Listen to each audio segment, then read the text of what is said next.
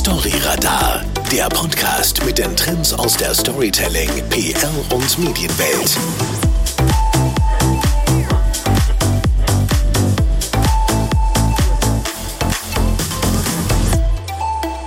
Seit bald einem Jahr geben wir euch bei Storyradar wertvolle Tipps und Tricks mit für eine erfolgreiche Kommunikation. Aber heute wollen wir uns mal was ganz anderes anschauen. Wie reagieren wir, wenn die Kommunikation plötzlich aus dem Ruder läuft und scheinbar unkontrollierbar wird? Oder anders, wie meistern wir Krisen erfolgreich? Darüber sprechen wir in der heutigen Episode.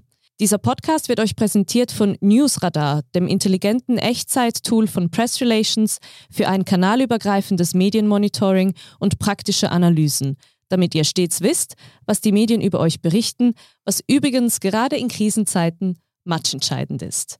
Ich bin Larissa Laudadio und heute im FBC Studio mit Ferris Bühler. Hi Ferris. Hi Larissa. Ferris, du hast in den letzten 20 Jahren bereits einige Kunden durch verschiedene Krisen geführt, nicht wahr? Ja, es gab immer wieder mal total unerwartet und oft aus dem Nichts eine Krise, wo dann der Kunde angerufen hat und gesagt hat, hey, jetzt schnell, wir haben ein Problem, ihr müsst uns helfen. Und das war eigentlich ganz spannend zu beobachten, weil es waren immer so die gleichen Dinge, die eigentlich falsch liefen. Und was ich da beobachtet habe, ist, dass diese Krisen oft zu einem sehr, sehr unerwarteten Zeitpunkt gekommen sind, also wo niemand damit gerechnet hatte und dann komplett für Überraschung beim Kunden gesorgt hat. Also die, die Kunden waren meistens total überwältigt und wussten einfach nicht, wie reagieren. Und das, das Hauptding daran war eigentlich, dass 80 Prozent der Fälle, ich würde sogar sagen 85 Prozent dieser Krisen, die wir erlebt hatten, die wären eigentlich alle vorhersehbar gewesen. Also man hätte die planen können und äh, auch entsprechend kennen können. Dadurch, dass es meistens so überraschend war, war dann auch das Handling sehr, sehr chaotisch. Also muss ich vorstellen, äh, es sind ganz, ganz einfache Dinge, die dann nicht funktioniert hatten und zu unvorbereiteten Problemen geführt hatten. Also zum Beispiel, jemand war gerade in den Ferien und war nicht erreichbar und man hatte keine Handynummer zur Hand oder die Person, die die Social-Media-Kanäle betreute, war nicht im Haus zu dem Zeitpunkt und niemand hatte den Zugang auf Social Media und da ist, ist bereits ein Shitstorm ausgebrochen, man konnte da gar nicht eingreifen. Und das ist eigentlich ganz, ganz schade. Und was ich auch beobachtet habe als ein Hauptproblem in solchen Krisen, das ist, dass die Kunden meistens wenig oder am liebsten gar nichts sagen wollten. Also wenn unbequeme Fragen kamen seitens Medien, dann wollte man sich am meisten verstecken. Und die Kunden haben immer wieder gesagt, weißt du, wir wollen keine schlafenden Hunde wecken. Dabei der Klassiker. Ja, ja, der Klassiker. Aber dabei war es meistens so, dass die Hunde, die haben schon so laut gebellt, die waren längstens wach und die wollten einfach nur noch einen Knochen, respektive eben hier jetzt Antworten kriegen. Und da muss man die eben auch liefern können. Und oft habe ich auch gesehen, hat der Kunde dann eben nur einen kleinen Teil preisgegeben und äh, das Hauptproblem halt geheim gehalten. Und dann ein paar Monate später hat irgendein investigativer Journalist dann das doch ausgegraben. Deswegen, wenn man etwas vertuscht, das kommt halt meistens dann doch ans Licht. Aber was auch ein großes Problem war, dass oft auch in der Hitze des Gefechtes, eben man hat Medienanfragen, man muss reagieren, dann hat man eben halt die Medien vor den Mitarbeitenden informiert. Und das war natürlich oh. ein großes Problem. Ja. Weil wir wissen ja alle, es gibt eine ganz wichtige Grundlage, über die sprechen wir nachher gleich. Und die wurde da viel, viel missachtet und das hat dann intern große Unruhen gegeben und Probleme. Wenn ich das alles mal zusammennehme, sage ich, mein, meine Haupt, mein Hauptfazit aus diesen jetzt mehr als 20 Jahren, auch mit Krisen, ist, Hätte man sich vorbereitet darauf oder wäre man vorbereitet gewesen, so hätte man diese Krisen mit viel weniger Lärm und Aufwand meistern können. Aber eben, das Problem ist halt, dass viele Unternehmen und gerade KMUs, die sind auch noch heute der Meinung, also wir, wir haben ja keine Krisenpotenziale bei uns. Bei uns kann das nicht passieren. Dabei gibt es so viele Krisen. Und die wollen wir uns jetzt nämlich auch gleich anschauen, diese Arten von Krisen, die es gibt. Da gibt es ja doch einige und vielleicht auch einige, die auf den ersten Blick kein Krisenpotenzial haben, aber ganz schnell zu einer werden können. Was sind das denn für welche? Genau, Larissa. Also eigentlich kann zu jedem Moment kann es passieren, dass irgendeine Krise in einem Bereich des Unternehmens äh, sich ereignet. Wenn wir das vielleicht ein bisschen versuchen, so in Kategorien zu verpacken und zu schauen, wo denn diese Krisen lauern, dann gibt es sicherlich ähm, die Wirtschaftskrisen. Und bei Wirtschaftskrisen, da zählt für mich zum Beispiel auch bereits Entlassungen mit dazu. Jetzt kannst du sagen, ja, oh Entlassungen, das passiert halt einfach mhm. so. Aber Entlassungen, das, äh, das ist eigentlich eine Krise. Und wenn ich über Entlassungen in den Medien sprechen muss, dann muss ich eben auch äh, Krisenmanagement äh, betreiben, weil das ist keine leichte Kost, da muss man ganz, ganz vorsichtig vorgehen, ganz viele Dinge beachten, also Entlassungen oder ein Konkurs, eine Firma eben, die geht pleite oder wir haben einen plötzlichen Umsatzeinbruch oder wir haben einen Betrug in der Firma, also finanziellen Betrug, Veruntreuung und so weiter. Das sind Wirtschaftskrisen. Dann haben wir auf der anderen Seite Produktkrisen, also es können auch Dienstleistungskrisen sein. Das kann sein zum Beispiel, wenn es Produktionsfehler gibt. Also das kennen wir alle von den großen Retailern, wenn wir da in den Laden reingehen, da ist ein großes Plakat, wir rufen diesen und diesen Artikel zurück weil er fehlerhaft ist und so weiter. Das ist auch bereits natürlich eine Krise, weil das ist mein Produkt, das ich produziere. Und wenn das nicht einwandfrei ist oder sogar irgendjemanden verletzen könnte, dann ist das eine große und eine wichtige Krise. Oder eben wir haben schlechter Produkttest, dass zum Beispiel ein Konsumentenmagazin ein Produkt getestet hat und empfand unser Produkt jetzt als für unzureichend, ungenügend mit der, mit der Bewertungsnote, dann ist das eine Krise. Da müssen wir darauf reagieren. Oder wir haben die Betriebskrisen, also die Krisen in, in, im Betrieb. Das kann zum Beispiel sein, dass wir eine Katastrophe in der Produktion haben. Also es kann ein Feuer sein, das plötzlich ausbricht oder ein Wasserschaden, der mir die Produktion lahmlegt oder Störungen der Produktion oder es fließt äh, irgendetwas in, in, in, in die Umwelt rein, ins Trinkwasser oder so und verschmutzt dieses. Oder wir haben einen Unfall, der passiert im Betrieb. Auch das sind die Betriebskrisen. Und auf der anderen Seite haben wir noch die Kommunikationskrisen.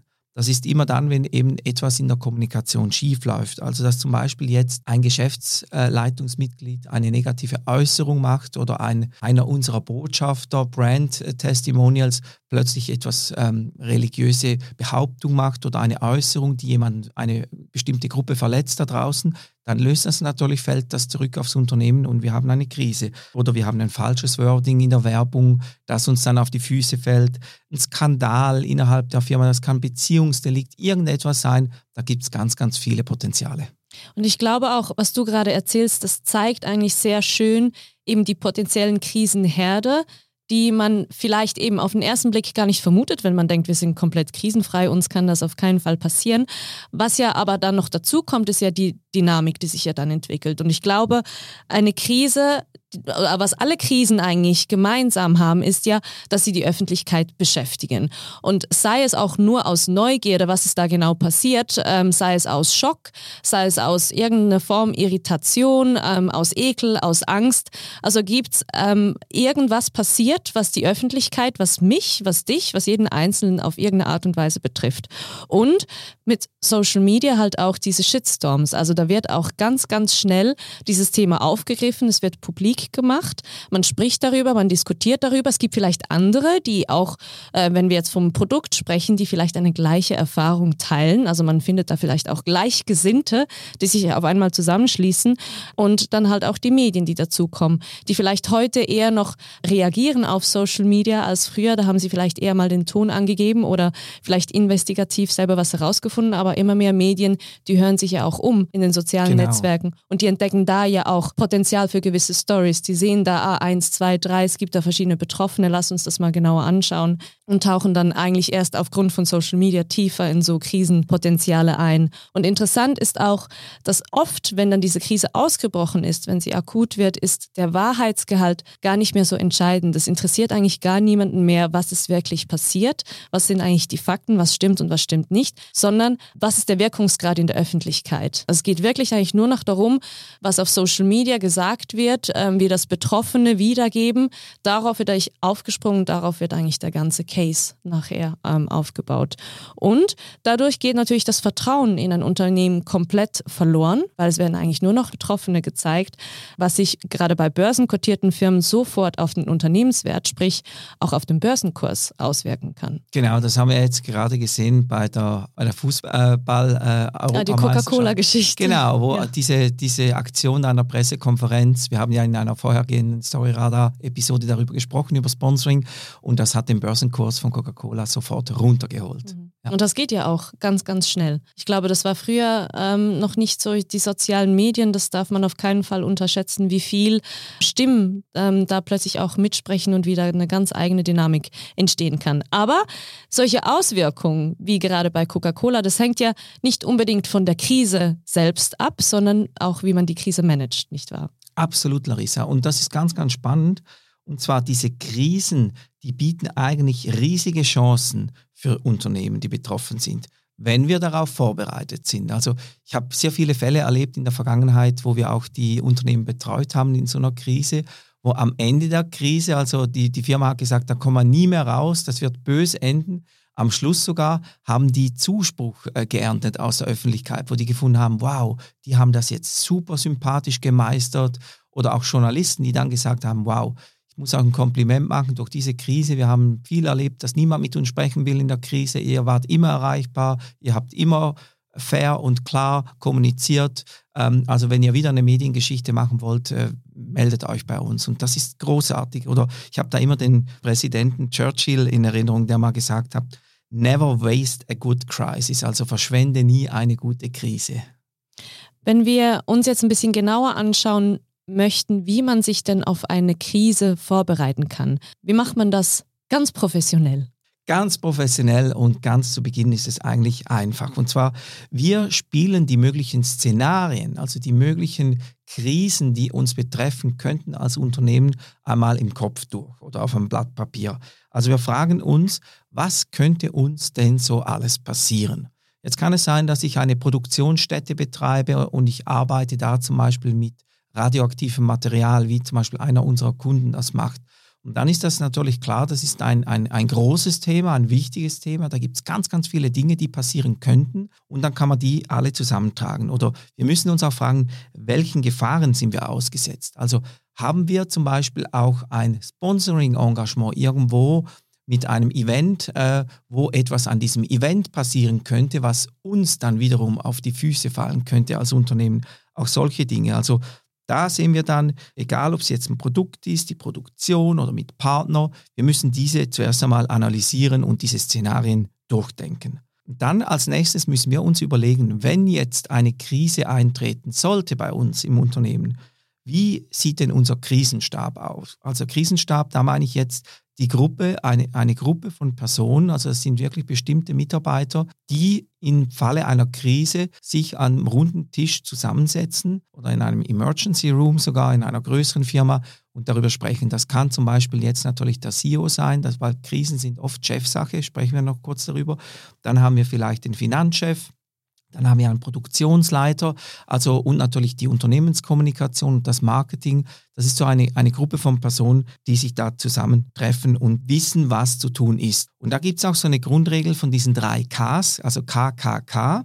Und das heißt, in Krisen Köpfe kennen. Also wenn ich vorab weiß, mit wem ich es dann zu tun haben werde in der Krise, dann hilft mir das unglaublich. Deswegen ist es wichtig, eine Kontaktliste zu erstellen, wo wirklich die Handynummer drauf ist, die Privatnummer, wo sich diese Person um welche Zeit aufhalten könnte und sich natürlich vorab schon mal trifft und sich so abstimmt. Und dann ist man schon mal sehr gut aufgestellt. Dieser Krisenstab, das hast du auch schon ganz oft gesagt, haben wir auch schon an verschiedenen Beispielen gesehen, umfasst ja aber nicht nur Leute innerhalb des Unternehmens, sondern eben auch externe, also Experten oder Spezialisten, die einem in diesem Fall unterstützen können, nicht wahr? Genau, genau. Das ist ganz wichtig, weil äh, ich brauche nicht nur interne Leute, weil bei einer Krise, da wollen die Leute natürlich Vertrauen zurückgewinnen, also die, die Öffentlichkeit und die Medien.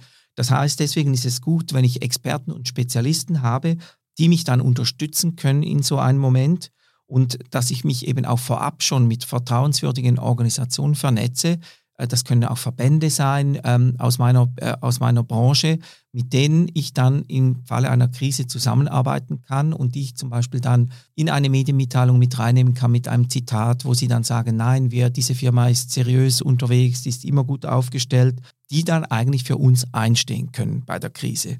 Weiter als nächsten Schritt müssen wir natürlich eine Übersicht über unsere Stakeholder erstellen. Also es sind alles Personen, die für uns und unser Unternehmen relevant sind. Da gehören sicherlich natürlich die Mitarbeitenden zu. Es gibt Aktionäre, es gibt Kunden, es gibt Lieferanten, Partner, Behörden, Institutionen und so weiter. Und ich muss wissen, auf welchem Kanal ich diese dann eben in der Krise erreichen kann. Also wie komme ich möglichst schnell an alle Mitarbeitenden hin. Das ist schon mal wichtig. Dann würde ich empfehlen, einen Fragekatalog zu erstellen. Und da ist die Frage, mit welchen nasty questions könnten wir im Krisenfall konfrontiert werden? Also das sind Fragen, die vielleicht ganz banal äh, wirken können. Ähm, von, es war ja klar, dass sie jetzt pleite geht, also es sind dann fast schon Vorwürfe, wo ich dann wissen muss oder gleich Antworten bereit habe, was ich eben dem dann entgegnen kann. Und das hilft enorm. Wenn ich diesen Fragekatalog natürlich außerhalb der Krise ausarbeite, dann habe ich den gleich griffbereit und kann sofort, habe sofort Antworten da. Und ich glaube auch Fragen, also nicht nur Fragen von Journalisten oder von Medien, sondern eben wenn wir nochmal zurück zu den Stakeholdern kommen, auch Fragen von Kunden, Fragen von Partnern. Was heißt das? Könnt ihr meine Rechnungen noch bezahlen? Oder wir haben hier noch diese und diese Aufträge offen. Wie gehen wir hier weiter? Also wirklich Fragen von all euren relevanten Zielgruppen an, an die denken. Was sind, was sind eigentlich deren ihre brennendsten Fragen, wenn bei euch was schief geht? Ja, super, dass du das sagst, Larissa. Es ist wirklich so, man vergisst, man denkt halt dann viel nur an die Medien, weil wir ja Marketing- und PR-Leute mhm. sind. Aber eben, es gibt auch Fragen von, von, ja, von den Kunden, ganz banale Fragen. Und die werden auf Social Media dann sofort gestellt, in die Kommentare reingeschrieben. Und da muss man Antworten liefern können. Da zu schweigen, das ist dann eben tödlich in dem Augenblick. Dann, was ich auch noch als Vorbereitung machen würde, ich würde eine Checkliste mit Erstreaktionen erstellen. Also ganz klar definieren, im Krisenfall, was müssen wir zuerst tun? Und da gehört für mich zum Beispiel dazu, dass das Marketing eine laufende Werbekampagne stoppt. Weil es ist irgendwie mm. sehr, sehr strange, wenn etwas ist passiert, es hat gebrannt, die ganze Produktion äh, ist draufgegangen oder es gab vielleicht sogar Schaden an, an Menschen. Und, und, wir werben für äh, unsere tolle, schnelle, effiziente Produktion seit 50 Jahren und es läuft irgendeine Social-Media-Kampagne zu dem oder auf unserer Webseite, wenn man drauf geht, steht sofort, wir stehen für unsere Produktion ein. Mhm. Dabei steht die in Flammen. Also da würde ich sogar eben dann bereit sein, dass man diese Kampagnen stoppen kann und zum Beispiel auch äh, gewisse Teile oder Bereiche der Webseite eben dann offline nehmen, dass das nicht mehr sichtbar ist. Und natürlich ganz wichtig als erste Reaktion sofort, sofort ähm, die Social-Media-Kanäle beobachten, schauen, was kommt da rein, was wird da geschrieben, damit ich da natürlich dann im Lied bleibe. Was ganz wichtig ist, was wir auch nochmal klarstellen wollen, ist, das ist viel Arbeit. Das ist viel Vorarbeit, die ihr hier leisten müsst, im Wissen, dass ihr euch auch auf eine Extremsituation vorbereitet. Das ist jetzt nicht so, dass es vielleicht auf zwei A4 Seiten kurz niedergeschrieben ist, sondern da müsst ihr wirklich euer Unternehmen noch einmal auseinandernehmen, wirklich alle Chancen, alle Gefahren analysieren, ähm, eure Zielgruppen, eure Stakeholder, all diese unangenehmen Fragen auflisten. Und das ist ganz viel Arbeit. Das wollen wir hier jetzt auch nicht äh, kleinreden, auf keinen Fall. Aber Ferris, wir sind ja in jetzt in diesem Fall wunderbar vorbereitet. Was machen wir, wenn denn diese Krise tatsächlich eintrifft? Ui, wenn die Krise da ist, ja, wenn wir die akute Krise haben, also wenn Stufe rot ist, dann muss alles ganz, ganz schnell gehen, weil dann zählt wirklich jede Stunde oder jede halbe Stunde. Und da ist eine, ein, ein Grundsatz ganz, ganz wichtig und der heißt, wer nicht handelt, der wird behandelt. Also wenn ich nicht reagiere, dann werde ich nur noch hin und her geschoben und da muss ich mich nachher dauernd anpassen. Deswegen als ersten Schritt, und das ist der wichtigste Schritt in einer Krise, den lassen viele aus, weil sie gleich schon zum nächsten springen. Aber der erste Schritt ist eine Lageaufnahme, also eine Analyse der Ist, des Ist-Zustandes. Was ist genau passiert? Was genau ist die Krise? Welche Fakten haben wir? Und da muss ich mir Informationen beschaffen. Und die Informationen, die brauche ich eben wahrscheinlich von verschiedenen Abteilungen im Unternehmen. Deswegen ist es auch schlau, wenn in diesem Krisenstab Vertreter dieser Abteilungen natürlich setzen. Dann als zweiter Schritt muss ich die Kernbotschaften schriftlich festhalten. Also das sind die Botschaften, mit denen ich jetzt gegen außen argumentiere oder auftrete. Und da geht es nicht darum, dass ich irgendwelche Annahmen und Vermutungen auf Blatt Papier bringe, sondern das sind wirklich Fakten, sachliche Fakten. Also was weiß ich, was kann ich mit gutem Gewissen sagen, ja, das stimmt oder stimmt nicht. Und zu all denjenigen Punkten, die ich noch nicht weiß, da ist dann einfach die Botschaft in dem Augenblick, das und das ist in Abklärung und wir hoffen da gleich schon bald äh, nähere Antworten darauf zu haben. Das ist auch wichtig. Und diese Kernbotschaften, die kann ich nachher als Textbausteine für die Antworten auf die Fragen, die eintreffen von den Medien, auf Social Media, von Kunden und so weiter wiederverwenden. Also ich wiederhole mich dann da immer wieder mit den ähnlichen Phrasen, aber das sind eben halt die Kernbotschaften und es ist wichtig, dass ich da bei denen bleibe, weil wenn ich dem einen Medium das sage und dem anderen das, dann ist das eben schon nicht mehr glaubwürdig. Also mhm. Also ich muss da ganz, ganz eine geradlinige Kommunikation fahren. Dann drittens, der wichtigste Punkt, intern vor extern kommunizieren. Das heißt eben, dass ich direkt Betroffene zuerst informiere. Also wenn ich eine Entlassungswelle habe, dann muss ich natürlich, das ist jetzt total simpel, ich muss denen, die es betrifft, also die entlassen werden, muss ich das denen zuerst, wenn möglich, persönlich sagen, bevor ich die Medien informiere. Stell dir vor, du wächst am Morgen, du, du, du wachst am Morgen auf und du liest in der Zeitung, dass die ganze Produktion in, in der Firma, wo du arbeitest, abgebaut wird. Das kommt nicht gut, wow, weil da ruft man vielleicht gleich mal ein Medium an und sagt, ich bin auch einer, den es getroffen hat, ich finde das total daneben und, und, und. Also da ganz wichtig, äh, die Leute informieren, vor allem Mitarbeitende immer zuerst informieren vor den Medien und dann natürlich auch die Frage eben deswegen, wie kann ich alle meine Mitarbeitenden möglichst schnell erreichen und informieren. Und dann natürlich ihnen auch ein Briefing geben, wie müsst ihr euch verhalten, wenn ihr direkt von Medien kontaktiert werdet. Also nicht, dass da irgendjemand jetzt aus der Produktion, aus dem Nähkästchen plaudert und irgendwelche Geschichten erzählt, sondern die dürfen dann eben nichts sagen, die müssen dann auf die Kommunikationsabteilung verweisen. Sie müssen wissen, auf wen das sie verweisen können. Das genau, ist auch sehr wichtig. Genau, dass sie wirklich sagen können, das ist euer Ansprechpartner. Dann der vierte Punkt, das ist das proaktive Kommunizieren, was die ganze Krise hindurch aufrechterhalten werden sollte. Also proaktiv kommunizieren heißt für mich eben schon vor den ersten, ersten Medienanfragen reagieren. Also wenn die Krise passiert ist, nicht erst warten, bis die ersten Medien anrufen, weil sie es gehört haben, weil heute es eben Social Media sei Dank, es gibt ganz, ganz viele Leserreporter, weil die großen Newsportale, die rufen ja auch immer wieder dazu auf, habt ihr etwas gehört, mhm. gesehen, dann schickt uns ähm, unbedingt einen Hinweis, die belohnen auch diese Fotos, die man ja zum Teil einschickt und so weiter. Und das ist schon noch, ähm, da muss man einfach ganz, ganz schnell sein. Und wenn man zuerst ist, dann kann man die Medien auch führen, dann bleibt man da im Lied. Und der fünfte Punkt, das ist eben, dass man keine Medienanfragen oder auch Kundenanfragen oder Nachrichten über Social Media unbeantwortet lässt. Also ich muss die wirklich alle beantworten, alle abarbeiten und immer darauf reagieren. Nur dann werde ich wirklich ernst genommen. Du hast vorhin gerade schon kurz gestreift. Ich möchte trotzdem noch mal ein bisschen genauer drauf eingehen. Ähm, dieser erste Punkt, also eigentlich die Lageaufnahme, alle Informationen zu sammeln, all, alles, was man weiß, eigentlich an einen Tisch zu bringen. Es kann ja sehr gut sein, dass man gerade zum Beginn von einer Krise nicht alle Informationen beisammen hat, dass man gar nicht weiß, was ist genau passiert, was hat jetzt dieses Feuer ausgelöst oder warum müssen wir jetzt dieses Produkt genau zurückziehen, wie auch immer. Ähm, da machen ja auch viele den Fehler, dass sie die eigentlich nichts kommunizieren, weil sie nicht alle Infos haben und dann auch nichts Falsches sagen wollen. Genau, genau. Das ist das, was ich schon gesagt habe. Deswegen ist wichtig, auch wenn ich noch nicht alles weiß, da muss ich nichts wissen, stets zugeben oder ich muss sagen, wir sind in Abklärung und wir informieren heute Abend. Hoffentlich haben wir bis heute Abend Resultate, die wir präsentieren können.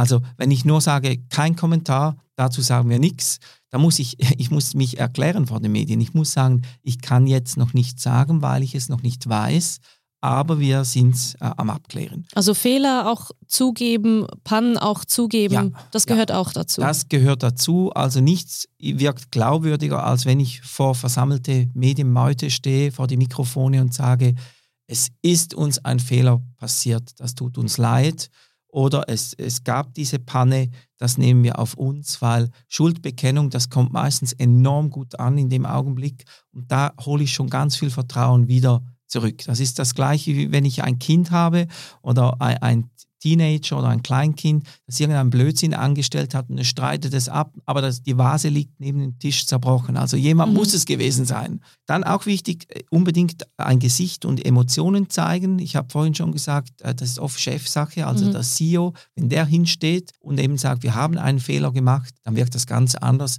als wenn der Praktikant von der Unternehmenskommunikationsabteilung da so ein Statement abgibt. Das geht natürlich nicht.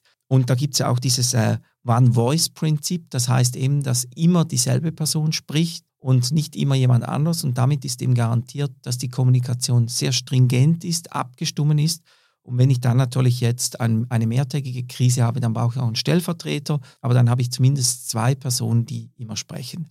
Und damit die eben gut sprechen können, empfehle ich auch immer wieder, Medientraining im Vorfeld zu machen, wo man eben genau diese, diesen Fragekatalog mit diesen ja, Nasty Questions super. mal durchgeht. Mhm. Wir haben ja sehr viele Kunden, die uns immer wieder anfragen und sagen, ja, könnt ihr uns äh, fit machen? Aber wir haben noch ein bisschen Zeit, weil wenn da mal was passiert, dann können wir es machen. Das ist eben falsch. Man muss das natürlich vorab trainieren und dann ist man auch, das ist das Gleiche, wie wenn ich Marathon laufe, muss ich das auch vorab, muss ich mich konditionieren und ich kann nicht einfach an den Start gehen und mal schauen, wie weit dass ich dann komme. Und bei Medienmitteilungen, wenn ich die dann verschicke, auch in der Krise natürlich unbedingt ein Vier-Augen-Prinzip, weil meistens die Medienmitteilungen, die in der Krise geschrieben werden, die strotzen nur so vor Fehlern, also oder es fehlen Fragmente drin oder es hat Platzhalter drin. Das ist ganz, ganz peinlich, wenn ich dann in der Krise noch die nächste Kommunikationskrise mit einer falschen Medienmitteilung loslöse, das ist unverzeihbar. Also wow. vier, vier Augen müssen drüber schauen, idealerweise sogar sechs Augen. Und im Hintergrund natürlich immer die Social Media und auch die Medienberichterstattung im Auge halten und schauen, was berichten die darüber, was passiert da, dass ich dann auch reagieren kann. Und eben da gibt es ja ganz, ganz coole, tolle Tools, wie zum Beispiel Newsradar, unser Presenting-Partner, der da so ein Echtzeit-Monitoring-Tool hat und dann weiß ich, was da draußen über mich geschrieben wird. Ich fasse noch mal kurz zusammen. Also Vorbereitung scheint wie immer die halbe Miete zu sein, um sich äh, auf eine Krise so vorzubereiten können, dass man eben im Lied bleibt, dass man sie mit einem klaren Kopf auch managen kann, dass man eben nicht aus den Augen verliert, wo und mit wem muss ich überall kommunizieren, was sind die nächsten Punkte, wie geht es weiter und es lohnt sich unbedingt. Ich, ich hoffe sehr, dass äh, an dieser Stelle auch vielen Dank für deine Tipps. Ich, ich finde es sehr eindrücklich, dass man eben auch zeigen kann, das ist machbar, man kann sich dafür auch wappnen. Also es ist nicht etwas, wo man die Augen davor verschließen muss. Hoffentlich, hoffentlich, bitte, bitte passiert mir das nie, sondern dass man da eben auch mit gestillter Brust ja. wirklich hinsteht und sagt, wir bereiten uns auf diesen Worst Case vor, aber danach wissen wir eigentlich alle, was zu tun wäre. Und gleichzeitig, das ist ein Fazit und auch ein bisschen ein Tipp, fragt euch jetzt gleich, welche potenzielle Krise euch erwarten kann, äh, wie ihr damit umgehen werdet.